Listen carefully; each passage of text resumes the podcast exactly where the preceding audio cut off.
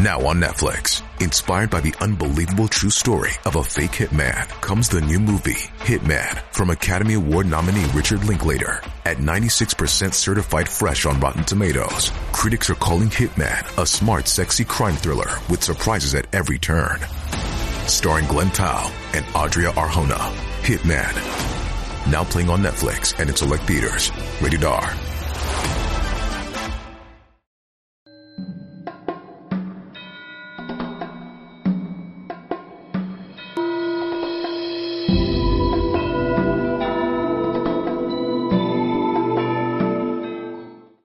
佛音，见佛法。感谢各位师兄收看今天的节目。生命真有轮回吗？为什么我们看不到？都说科学的尽头是神学。如果有轮回，为什么科学不拿出真实的证据？我们都知道，科学是严谨的，科学一定要看得到、摸得着的实实在在的东西，它才会有科学的权威和说服力。我们虽然生活在一个科学的社会，但这并不意味着。只有科学证实的东西才是存在的。你说科学能证实你现在想什么吗？生命轮回不是每个人都能看得到，因为我们平常人的身心都局限在我们生存的三维空间内。佛家看得到六道轮回，正因为佛家的修炼者穿越了我们凡人的三维空间。但生命轮回也不是非得宗教人士才会看到，也不是佛家的专利信仰。任何人，只要你能深入到高层的宇宙空间，你都能发现人有前世，有生命轮回。在催眠状态下，很多正常人都可以发现自己的前世。所以，生命轮回是每个人都有的，并非宗教的信仰，它是自然规律，是宇宙法则。那么，知道生命轮回有什么意义呢？小编的理解是：一旦知道生命轮回的法则，你就会知道人生的意义。就会知道生命的意义，你就知道自己该做什么，你的人生应该怎么样度过。这世界上所有的知识加起来的总和，也比不上追求生命真意的知识来的重要。牵涉人类自我意识的延伸。事实上，即使有前生，却没有人记得前生，更不知道来世。灵魂是从一个更高、更神圣的国度前来，然后进入肉体。对灵魂而言。投入身体是从大知的环境投入到小知的环境，因此出生是睡与忘，死亡是行与义。人若不追求有关其他非物质的更高的自然本性，因果便会强迫众生在生与死的循环中轮回，有时为人，有时为动物，有时为植物，有时是昆虫。轮回的原意就是不停的来来去去。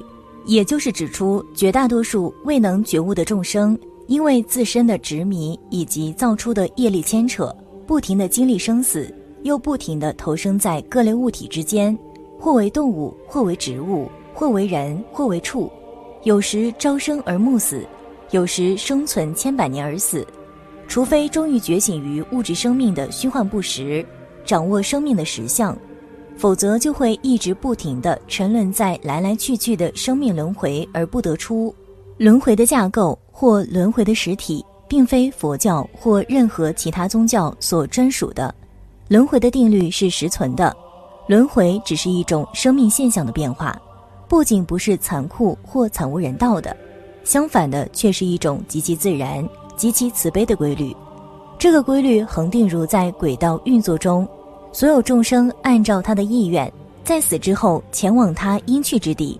这种意愿并非临时起意，而是在一生中长期累积的超强意念。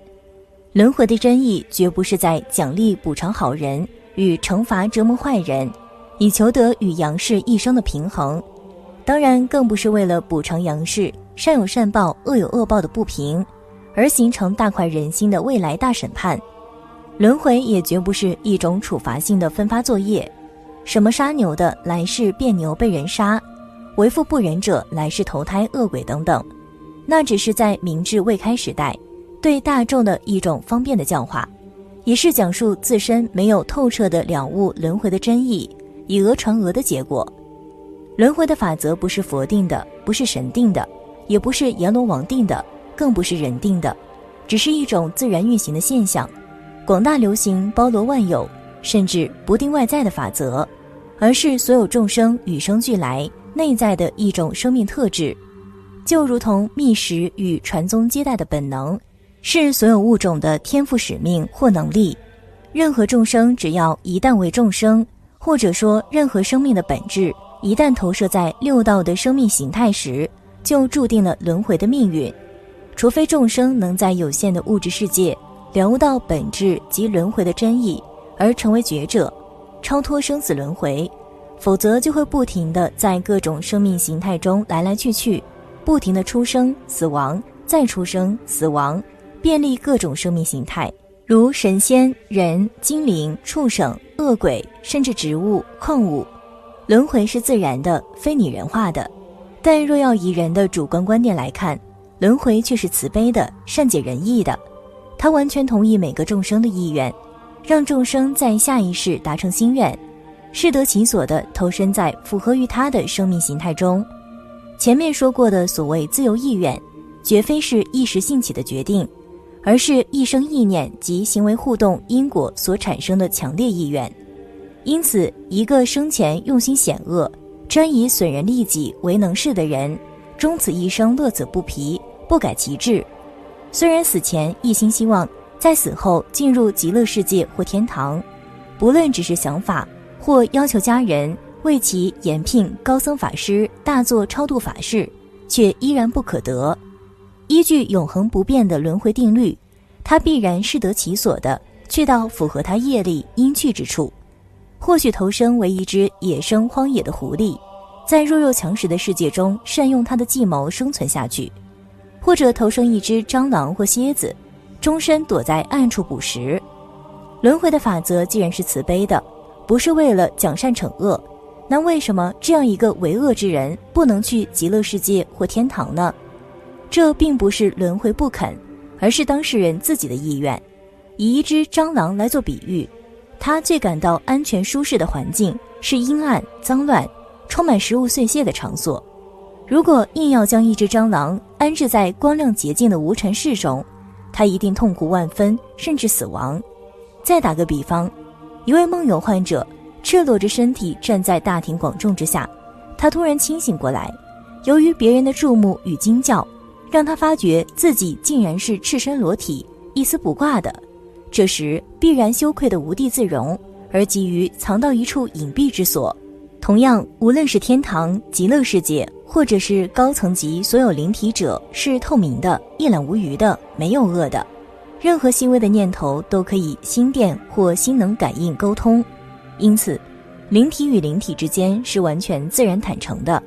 那么，一个生前作恶多端、心怀险恶的灵体，怎么可能快乐的生活其间呢？不正像一位赤身露体的人，突然发现自己竟然站在了人潮汹涌之所？同样感到羞愧难当、无地自容而急于逃离吗？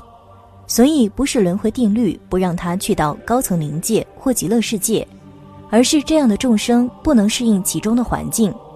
再假设一个人生性是吃，无论是天上飞的、水里游的、地上爬的，无论是生吃或是活烫，他都吃得津津有味，唯恐不足。那么他想在死后上升极乐世界，必定不能如愿。相反的。他可能投胎去做一只猪，因为猪的胃口是最好的，任何食物都被他视为美食，从无挑剔，甚至在饲料中混入纸张、塑胶袋、垃圾、粪便，猪也能囫囵吞下，吃得津津有味。这样的结果并不是轮回对这样灵体的惩罚，而是在遂其愿。这些正是他最快乐的归宿。如果硬逼他上天堂或极乐世界，那才是对这个灵体最残忍的惩罚。六道之中，众生都是有食欲、性欲的，自然也是食物的供应层次越高，食物越精美可口。